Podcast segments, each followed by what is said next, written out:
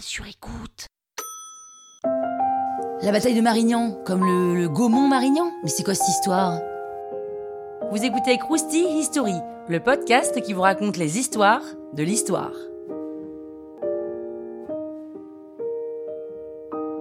Ah non, ah non, là non Même si vous savez pas de quoi ça parle, même moi je connais la date. C'est d'ailleurs la seule que je connais. Marignan, 1515. 1515, Marignan, quoi.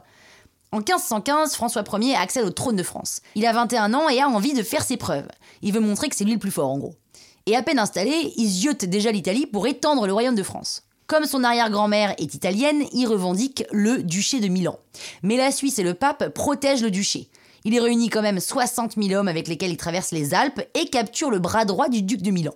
Là, ils installent le camp, en gros à 15 km de Milan, à Marignan, d'ailleurs on devrait dire Marignano, et le 13 septembre 1515, la bataille de Marignan éclate. Elle oppose donc l'armée milanaise et suisse à l'armée française. C'est un vrai carnage. On compte 16 000 morts. Les Vénitiens qui soutiennent la France arrivent et obligent les Milanais et les Suisses à se replier à Milan. Et c'est donc une victoire pour la France et pour Venise.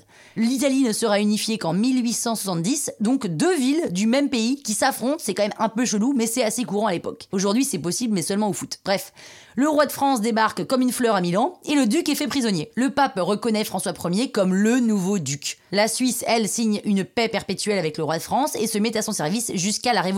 Mais ça, c'est seulement la cinquième guerre d'Italie, parce qu'il y en aura 11 au total. Et elles vont toujours impliquer la France, qui considère avoir des droits sur les duchés de Naples et de Milan. Mais bon, dix ans plus tard, François Ier se fait capturer lors de la bataille de Pavie, toujours en Italie, et là, ça va le calmer direct sur sa volonté de conquérir le nord de l'Italie. Krusty, hein?